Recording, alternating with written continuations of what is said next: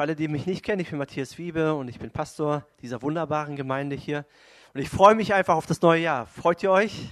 Seid ihr gut reingekommen? Seid ihr richtig gut gefeiert? Konntet ihr entspannen? Ich konnte das auf jeden Fall und ich bin auf jeden Fall sehr, sehr motiviert für das neue Jahr und ich bin einfach gespannt, ja, was Gott tun wird. Ähm, es ist viel geplant für das neue Jahr. Und ja, lass uns da zusammen durchgehen, lass uns zusammen beten, lass uns zusammen anpacken, lass uns zusammen was schaffen und lass uns einfach zusammen unseren Gott ehren. Das wünsche ich mir so sehr, dass wir alle zusammenhalten, dass wir zusammen vorwärts gehen. Und ich glaube, Gott möchte das auch tun in unserer Mitte. Und ähm, ja, diese Predigtserie soll uns einfach helfen, einfach leben, die richtigen Prioritäten zu setzen sich nicht, äh, dass 2018 wirklich so das beste Jahr wird. Ich habe letztes Jahr ein Buch gelesen, Einfach Leben nennt sich das. Daher kommt auch die Predigtserie von Bill Heibels. Und das hat mir sehr geholfen, einfach mal zu gucken, okay, was sind eigentlich die wichtigen Dinge im Leben? Und ich will die wichtigen Dinge im Leben tun, damit es mir gut geht, damit es meinen Mitmenschen gut geht, damit es ja, auf meiner Arbeit gut geht, damit es meiner Familie gut geht. Ich will das Wichtige tun, das Richtige tun. Und darum soll es gehen. Das Buch hat natürlich mehr Kapitel. Ich empfehle es euch zu kaufen. Und ich habe die ja, drei wichtigsten für mich äh, rausgesucht. Man hört ja immer wieder, dass Menschen gestresst sind. Hast du das schon mal gehört? Deinen Kollegen wahrscheinlich, ne? Oh, ich bin so überarbeitet, ich bin so überlastet, ich kann nicht mehr, ich bin gestresst. Oder Stress lass nach, stress mich nicht bitte. Ne, ich bin gerade im Stress. Wie geht's dir? Ja, bin gerade im Stress. Und äh, diese Sätze stehen für Hektik, für Eile, für, für Nerverei, ist alles irgendwie zu viel. Und wenn man mal so richtig überlegt, ist Stress auch irgendwie so ein Statussymbol geworden, oder? Denn wenn du Stress hast, dann bist du wichtig, oder? Dann bist du gefragt. Wenn du ständig am Telefon bist, boah, da hast du echt was zu sagen, ne? Dann, dann wollen die Leute was von dir. Oder irgendwie fühlt man sich da ganz, ganz wichtig.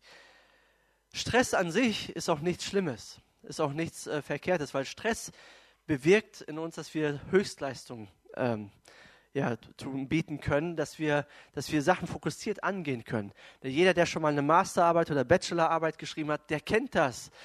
Ne, man hat so viel Zeit, aber so die letzten Tage, da kommt man noch zur Höchstleistung, oder? Wer ist so ein Typ, da, da, da, da wirft man noch alles rein und man, man wundert sich, was man alles schaffen kann, wenn man unter Stress ist. Aber Stress wird dann zu einem Problem, wenn es keinen Ausgleich gibt für Stress.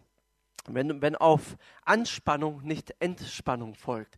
Wenn man ständig angespannt ist, ständig in Sorge ist, ständig Angst hat, ständig über irgendwas nachdenkt und gar nicht mehr runterkommt, dann wird es ein großes Problem. Die Techniker Krankenkasse, die hat 2016 so eine Stressstudie gemacht unter den Volljährigen ab 18, 1200 Menschen haben sie befragt und haben sie herausgefunden, dass sechs von zehn Deutschen gestresst sind. So gerade junge Erwachsene von 30 bis 39, die sind äh, am meisten gestresst, weil dort alles zusammenkommt. Ne? Karriere, Familie und verschiedene andere Dinge.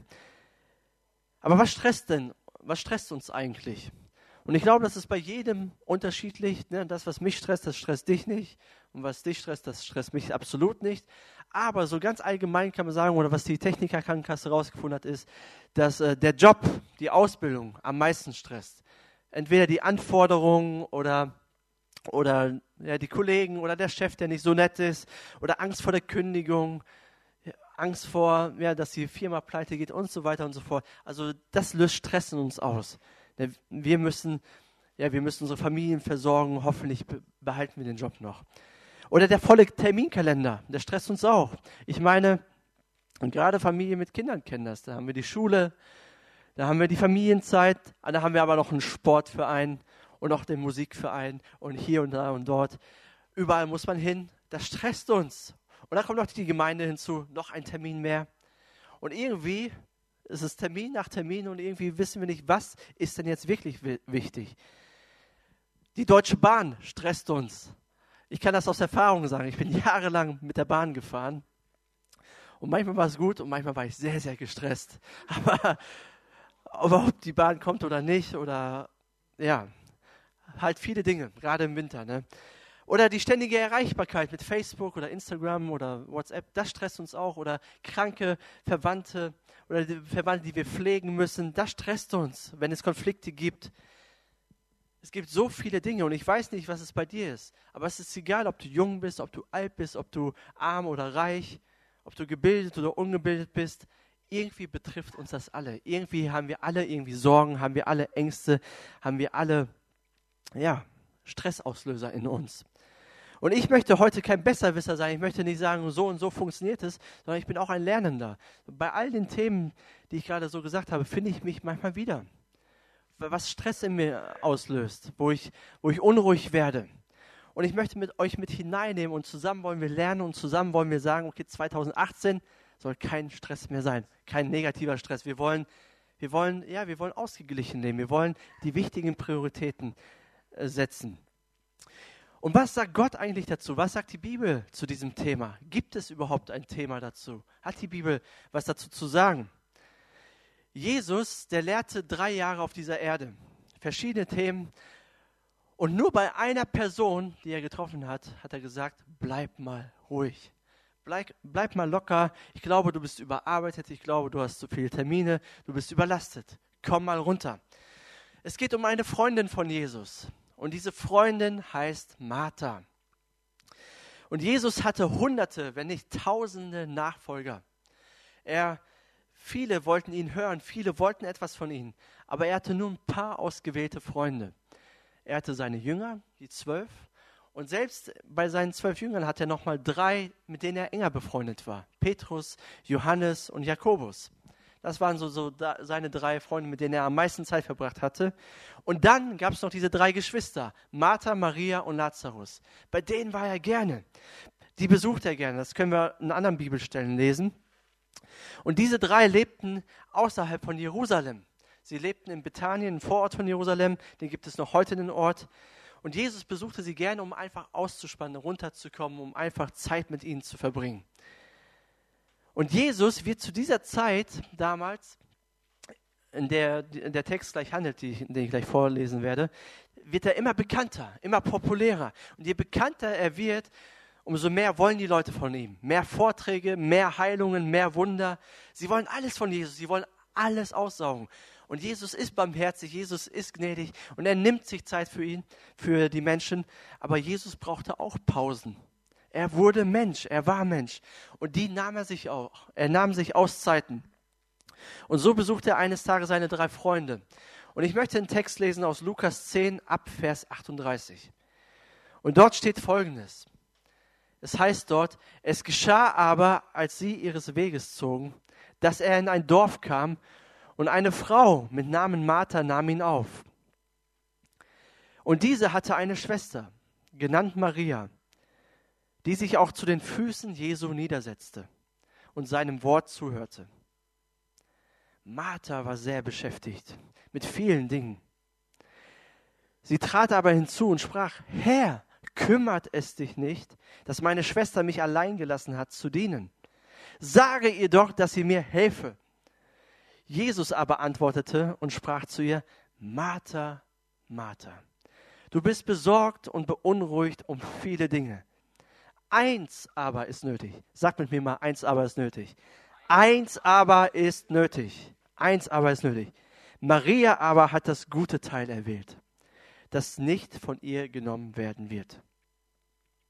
Wie gesagt, Jesus hat eine intensive Zeit des Lehrens und des Heilens hinter sich und er musste sich viel mit seinen Kritikern auseinandersetzen, mit den Pharisäern. Und jetzt möchte er einfach zu seinen Freunden kommen und sich einfach erholen, sich einfach entspannen. Und Maria, sie nimmt sich Zeit für Jesus. Sie setzt sich zu ihm, zu seinen Füßen. Und ich kann mir vorstellen, wie sie mit ihm ins Gespräch kommt und, und Jesus fragt, hey, wie geht's dir? Was hast du so erlebt? Wie war das mit den Pharisäern? Hey, es ist so schön, dass du da bist. Schön, dass du hier bist. Hier kannst du einfach mal zur Ruhe kommen. Und Martha ist total gestresst in der Küche. Puh, da kracht es und da knallt es und überall will sie ja, richtig großartiges Essen zubereiten, total unter Stress. Es muss perfekt sein für Jesus. Irgendwelche Mütter hier, die das kennen, diesen Stress, vor allen Dingen zu Weihnachten, ja, oder wenn es Sonntag ist. Es muss perfekt sein. Martha ist besorgt um die körperlichen Bedürfnisse von Jesus. Und Maria will sich einfach mit Jesus unterhalten. Das ist doch gut, oder? Arbeitsteilung. Der eine macht das, der andere macht das. Und alle sind zufrieden. Aber nicht Martha. Martha war nicht zufrieden damit. Für Martha ist nichts gut. Nach ein paar Minuten, schätze ich mal, hat sie genug. Und kennt ihr den, den Ärger, der in einem aufsteigen kann, wenn, wenn du irgendwas am Machen bist und dann siehst du ein paar andere Leute, die unterhalten sich einfach? Die, ne, in der Gemeinde ist es ja manchmal so, alle tun irgendwas, stellen Stühle und da gibt es ein paar Leute, die unterhalten sich so angeregt und fröhlich und, und die sehen einfach die Arbeit nicht. Ich glaube, es gibt Menschen, die haben die Gabe, die Arbeit nicht zu sehen. Und so ähnlich ging es Martha mit Maria. Ne? Sie sieht einfach die Arbeit nicht. Sie sieht nicht, was ich hier eigentlich leiste. Und Martha gibt Maria auch keine heimlichen Zeichen, ne? dass sie helfen sollte. So Augenkontakt. Ja, schau mich an und komm hier hin. Oder sie lässt auch nicht Geschirr fallen oder Besteck, damit, ne, damit Maria mal aufwacht und kommt. Nein, sie geht zu Jesus und sie schnauzt Jesus an und sagt, wie kannst du es zulassen, wie, dass Maria sich mit dir unterhält? Und ich stelle mir das gerade so vor. Ich stelle mir vor, die Blums sind bei uns zu Besuch, ne? Alex und Anna. Und Christine ist in der Küche und bereitet alles vor. Und ich unterhalte mich mit Alex und Anna. Ne? Ich angeregt und wir haben eine gute Zeit zusammen. Und Christine ist so genervt. Sie platzt mitten ins Gespräch. Und dann schnauzt sie nicht mich an, sondern unseren Gast. Sie schnauzt an Alex an. Alex, wie kannst du es wagen, dich mit meinem Mann zu unterhalten? Das ist unmöglich. Lass ihn mal in Ruhe. Der soll mir helfen kommen in der Küche. Könnt ihr euch das vorstellen? Ab diesem Moment wird's komisch. Und, und das war komisch. Martha sagt zu Jesus, ist dir das egal? Und das sagt sie zu Jesus. Jesus, der Himmel, der den Himmel verlassen hat, um auf diese Erde zu kommen. Um ja, um Mensch zu werden, um am Kreuz zu sterben, der alles aufgegeben hat für uns. Das sagt sie zu Jesus. Ist dir das egal? Du bist so unbarmherzig mit mir. Du kümmerst dich nicht um mich. Und meine Schwester, diese Faule. Hey, was, was soll ich mit dir machen? Jesus, du musst doch mal ein Machtwort sprechen. Der Tote kannst du auferwecken, aber meiner Schwester kannst du nichts sagen, oder wie? Also, ich kann mir das richtig vorstellen. Und wie reagiert Jesus? Jesus ist ganz entspannt. Er wird nicht unbeherrscht. Er sagt auch nicht, wie kannst du es wagen, mit mir so zu reden, dem Sohn Gottes. Nein, er nennt einfach ihren Namen und sagt, Martha, Martha.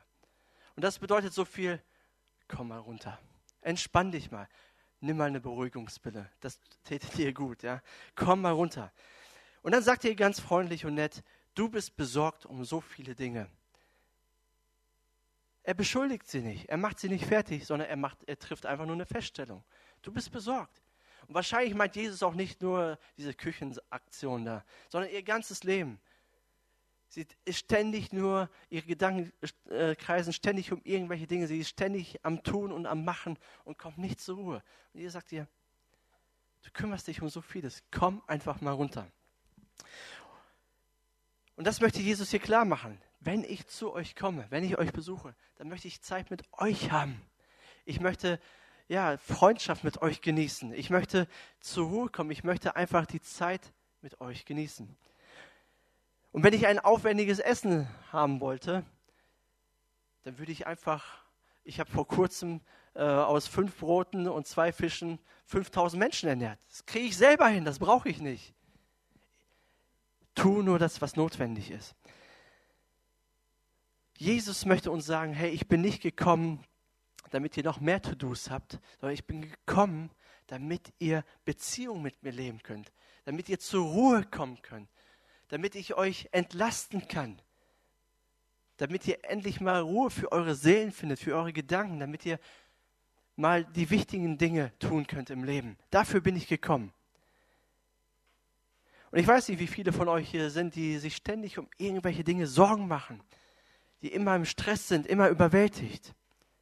Aber was machst du dann? Wie kommst du runter? Weil wenn du keine Entspannung findest, dann macht deine Gesundheit nicht mit. Deine Seele macht nicht mit, dein Körper macht nicht mit und irgendwann knallt es. Und so weit soll es nicht kommen. Darf Jesus dir sagen, komm mal runter?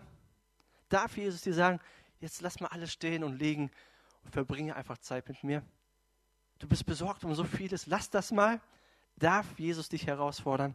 Ich hoffe ja. Ich weiß nicht, wie dein Jahr 2017 war. Vielleicht hat es so begonnen. Total voll. Du hattest ein volles Glas Wasser und es war richtig, richtig gut. Du bist richtig erfrischt in das neue Jahr 2017 gekommen, letztes Jahr. Und wie fühlt es sich an für dich, wenn du voll bist, wenn du erfüllt bist, wenn dein Glas voll ist?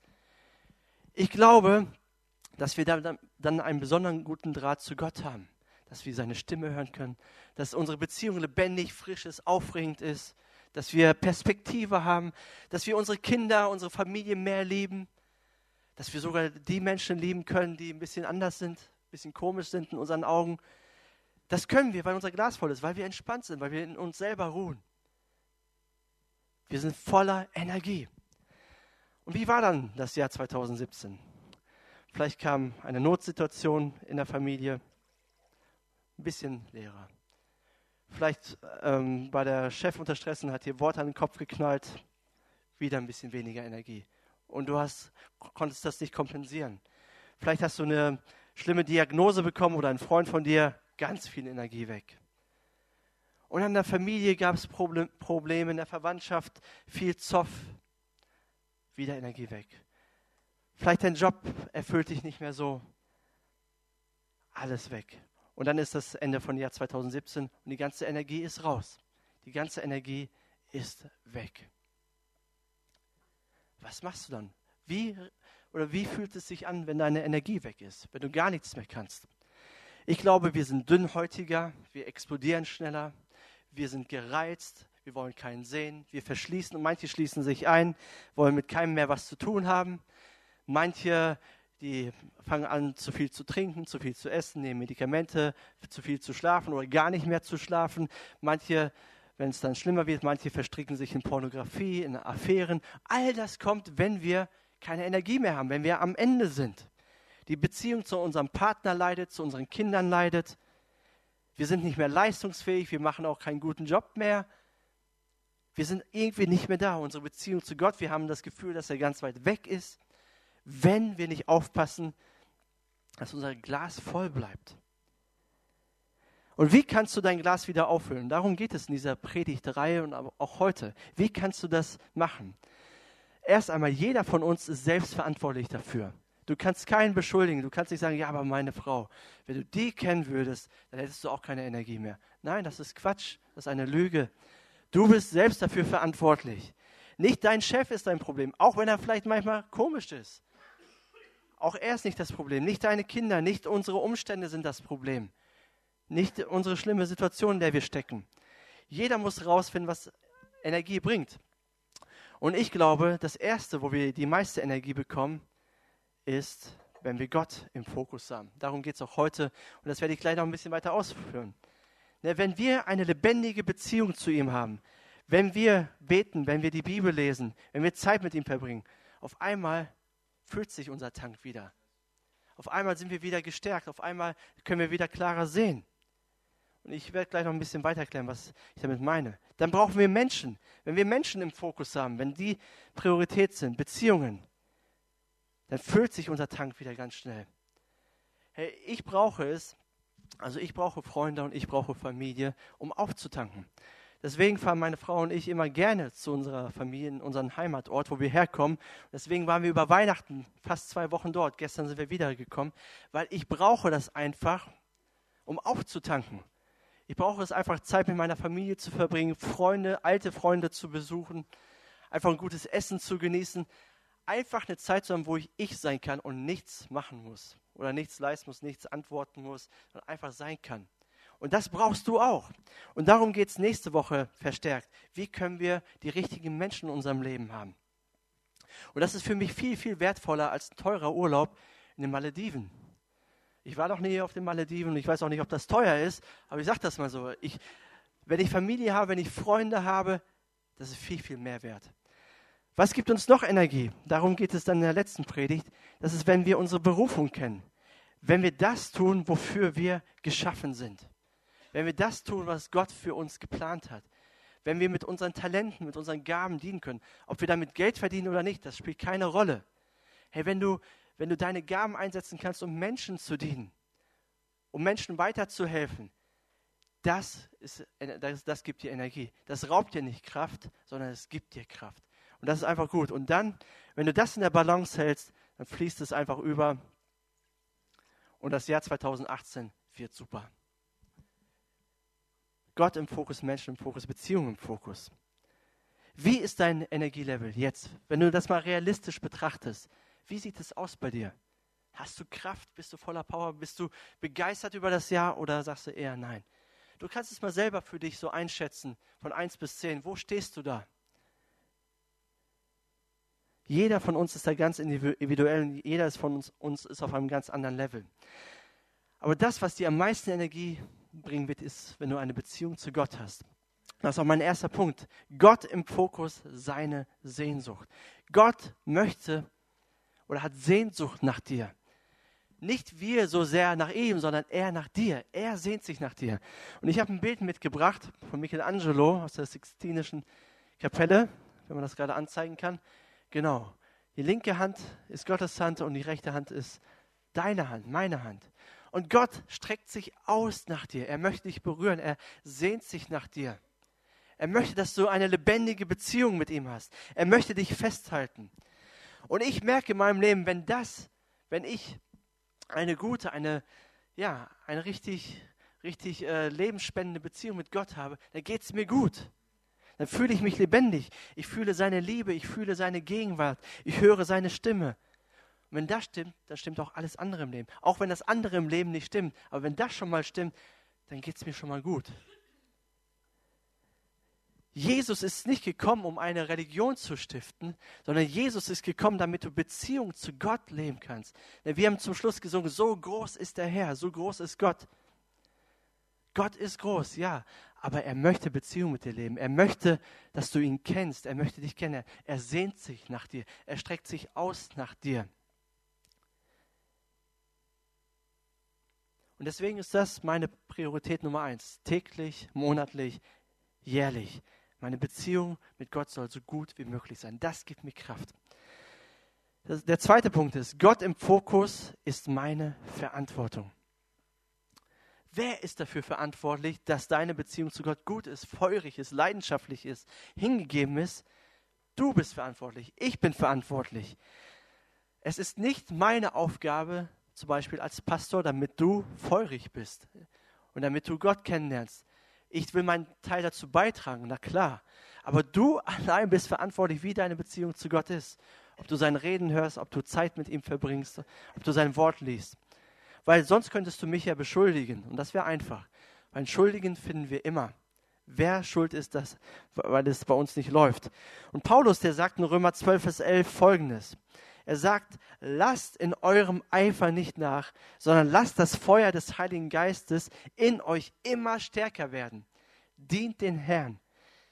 Er sagt, du bist verantwortlich. Lass es stärker werden in dir. Kümmer dich darum, dass es brennt. Oder Judas, 1, Vers 20 und 21. Er sagt, ihr hingegen, liebe Freunde, sollt euer Leben auf der Grundlage des allerheiligsten Glaubens aufbauen, des Glaubens, der euch verkündet wurde und den ihr angenommen habt. Betet in der Kraft des Heiligen Geistes, bleibt unter dem Schutz der Liebe Gottes und richtet eure Hoffnung ganz auf die Barmherzigkeit von Jesus Christus, unserem Herrn, der uns das ewige Leben schenken wird. Du bist dafür verantwortlich, dass dein Glaube aufgebaut wird, auf der Grundlage des allerheiligsten Glaubens. Warum? Weil Jesus alles für dich gegeben hat, weil er barmherzig ist, so sagt er das. Weil er dich liebt, weil er dir Hoffnung gegeben hat, weil er dir ein ewiges Leben gegeben hat. Kannst du darauf aufbauen? Es ist deine Verantwortung. Und der dritte Punkt, Gott im Fokus ist meine Aufgabe. Was kann ich denn tun, damit mein Glaube feurig bleibt? Und ich glaube, alle, die hier sind, ihr möchtet das gerne. Du möchtest das. Ich möchte das auf jeden Fall. Ich möchte einen Glauben haben, der lebendig ist. Dass man an meinem Leben sehen kann, es gibt diesen Gott. Er ist real. Er ist nicht irgendwie eine Theorie, nicht irgendwie ein toter Buchstabe, sondern es gibt ihn. Aber wie sieht das denn praktisch aus? Was kannst du denn praktisch machen? Manche sind sich vielleicht nicht so sicher. Aber ich möchte euch ein paar Dinge mitgeben, die mich feurig halten. Ne, ich brauche bestimmte Orte, ich brauche bestimmte Menschen und ich brauche bestimmte Gewohnheiten. Was ist der richtige Ort für mich? Der richtige Ort für mich ist erstmal die Gemeinde, die Kirche, die MGE. Ich brauche die MGE, um feurig zu bleiben. Na, wenn ich einen Gottesdienst besuche, hier oder woanders, dann geht es mir nachher meistens richtig gut. Ich weiß, es gibt auch die andere Seite, aber normal, ich kann mir auch aus, auswählen, wo ich hingehe. Aber wenn ich da bin, dann geht es mir richtig gut. Dann bin ich voll getankt, dann bin ich fokussiert. Ja, jetzt denken einige, okay, der, der muss von Berufswegen hier sein. Ne? Der, hat ja überhaupt keine, der hat ja überhaupt keine andere Wahl. Der muss ja hier sein. Aber ich möchte dir sagen, bevor ich Pastor war, war das genauso. Das ist nichts anderes. Das ist überhaupt kein Unterschied. Ich habe es geliebt, im Haus Gottes zu sein und ihn dort anzubeten, sein Wort zu hören, aber auch zu dienen. Das war für mich selbstverständlich. Das, was ich heute sage, ist alles selbstverständlich für mich. Für mich wäre es so, zum Beispiel total langweilig, einfach am Sonntag nur zu kommen und zuzuhören. Ab und zu geht das, aber ich will mitmachen, ich will dienen. Das ist für mich, ich will etwas tun, sonst, ja, fällt mir die Zeit auf den Kopf. Ich, ich weiß nicht, was ich machen soll. Ich brauche etwas, um zu dienen. Und es ist so schön, Menschen zu dienen. Also ich brauche den richtigen Ort, damit ich vollgetankt bin. Und es ist wichtig, regelmäßig zu kommen, damit du geistlich frisch bleibst. Nicht, damit die Stühle besetzt sind oder oder nicht für mich, damit ich ein gutes Gefühl habe, sondern für dich selbst. Weil der Alltag kann unsere Energie so rauben, der kann uns so wegdriften von Gott. Und ich möchte dich einladen, dir dieses Jahr dieses Ziel zu setzen. Egal, ob du im Urlaub bist, egal, ob du müde bist, egal, ob du irgendwie keine Lust hast oder irgendetwas anderes ansteht, nimm dir vor, wenn es möglich ist, ich will vier von vier Mal oder manchmal ist es auch fünf von fünf Mal in den Gottesdienst gehen. Oder vielleicht bist du letztes Jahr einmal durchschnittlich gekommen. Sag dir dieses Jahr, ich gehe zweimal. Vielleicht bist du zweimal gekommen und sag dir, ich gehe dreimal. Ich will einen nächsten Schritt gehen. Mach nur einen nächsten Schritt auf Gott zu. Und du wirst merken, du bekommst Energie. Auch diesen Monat starten wir mit Gebet. Wir werden die Allianz Gebetswoche haben zum Beispiel, sei dabei, wenn wir zusammen beten mit allen Gemeinden und mit allen Kirchen hier in Peine. Es geht äh, am 16. Äh, Januar los. Aber wir werden auch die MGE-Gebetstage haben, wo wir als Gemeinde zusammen beten. Nimm dir vor, dabei zu sein, zu sagen, ja, ich will auch da weiterkommen. Ich will lernen zu beten. Das geht am 25. los und nächste Woche gibt es weitere Infos. Aber mach einen Schritt auf Gott zu. Nimm seine Hand. Er hat sich schon längst nach dir ausgestreckt. Was ich noch brauche, das habe ich auch schon gesagt, sind die richtigen Mensch, die Menschen. Und du brauchst auch die richtigen Menschen in deinem Leben, die dich in deinem Glaubensleben begleiten, die mit dir zusammen beten, die dich ermutigen, die dir, ja, die dich ähm, ja, positiv prägen, die dir auch manchmal, dich auch manchmal ermahnen, die dir aufhelfen. Du brauchst Menschen. Keiner von uns schafft es alleine. Und deswegen bin ich auch so überzeugt von unseren Kleingruppen. Deswegen machen wir sie Jahr für Jahr. Letztes Semester hatten wir 16 Kleingruppen mit circa 100 Teilnehmern. Wow, das war echt genial. Und es ist einfach gut, zusammenzukommen und uns zu stärken im Glauben. Mut zuzusprechen. Und im Februar starten wir wieder ein neues Semester. Sei dabei, wenn wir das tun. Denn Sprüche 27, Vers 17 heißt es, Eisen schärft Eisen, ebenso schärft ein Mensch einen anderen. Es gibt einfach Menschen, die sind so heiß, wenn du in deren Nähe bist, wirst du auch heiß. Versteht mich richtig, ja, und nicht falsch. Man kann mich auch richtig verstehen. Ne, suche Kontakt zu Menschen, die dir gut tun, die dir helfen, wo du nachher richtig gestärkt rausgehst und nicht total depri bist. Verbringe Zeit mit den richtigen Menschen dann brauche ich noch die richtigen Gewohnheiten. Du brauchst auch Gewohnheiten in deinem Leben, die du täglich machst und die dich aufbauen. Es gibt viele Gewohnheiten und vielleicht hast du dir auch Vorsätze gesetzt, ich weiß es nicht. Aber ich habe mir zumindest Ziele gesetzt für dieses Jahr. Aber ein Ziel, was immer ist und was total wichtig ist, eine Gewohnheit ist, einfach die Bibel zu lesen, täglich. Ja, ich weiß, man versteht nicht immer alles und ähm, manches kommt einem richtig spanisch vor aber vieles versteht man trotzdem und Gott möchte zu dir sprechen. Versuch es einfach. Und wir haben als Gemeinde einen, Geme einen Bibelleseplan, den wir gemeinsam dieses Jahr durchgehen wollen. Und es wäre doch schön, wahrscheinlich hast du auch deinen eigenen, und das ist auch gut so, aber es wäre doch auch trotzdem schön, wenn wir zusammen so einen Bibelleseplan lesen könnten. Hier sind jetzt die Monate Januar, Februar, März drauf und ihr findet das dort auf dem Infotisch. Lass uns zusammen als Gemeinde die Bibel lesen. Lass uns zusammen mit anderen darüber sprechen. Nimm dir einfach Zeit. Und auch an den Predigtmitschriften haben wir was geändert. Ist euch vielleicht auch schon aufgefallen. Die sind jetzt ein bisschen ausführlicher. Warum haben wir das gemacht? Ich finde es richtig, richtig super, weil wir lernen wollen. Wir wollen nicht einfach nur die Predigt hören und dann gut ist, dann äh, beginnt wieder der Montag und man hat schon wieder alles vergessen, sondern ich will mich auch weiterhin damit beschäftigen. Ich will noch ein paar Fragen durchgehen. Ich will weiterkommen in meinem Glauben. Und dazu hast du die Möglichkeit. Wenn du das noch nicht hast, im Eingang finden sich noch welche. Nimm das einfach mal mit.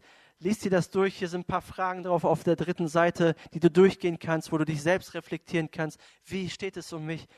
Und du wirst merken, du wirst weiterkommen. Dann besprecht das in euren Kleingruppen. Trefft dich mit Freunden. Mach es auch nicht alleine. In 2 Timotheus 4, Vers 7 sagt Paulus, ich habe den guten Kampf gekämpft, den Lauf vollendet und bin im Glauben treu geblieben. Hey, wir haben nur dieses eine Leben, diese eine Chance, um voll mit der Gegenwart Gottes zu sein, um, ihn, um leidenschaftlich für ihn zu leben. Und ich möchte persönlich nicht ein 0815 Christ sein. Ich möchte leidenschaftlich sein. Ich möchte nicht halbherzig sein, sondern mein ganzes Herz ihm geben. Ich möchte von ganzem Herzen glauben und Jesus von ganzem Herzen lieben. Ich möchte ihm das Beste geben.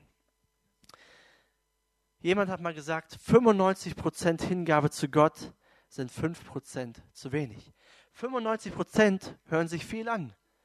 Und ist wahrscheinlich höher als die meisten anderen, wenn du das hast.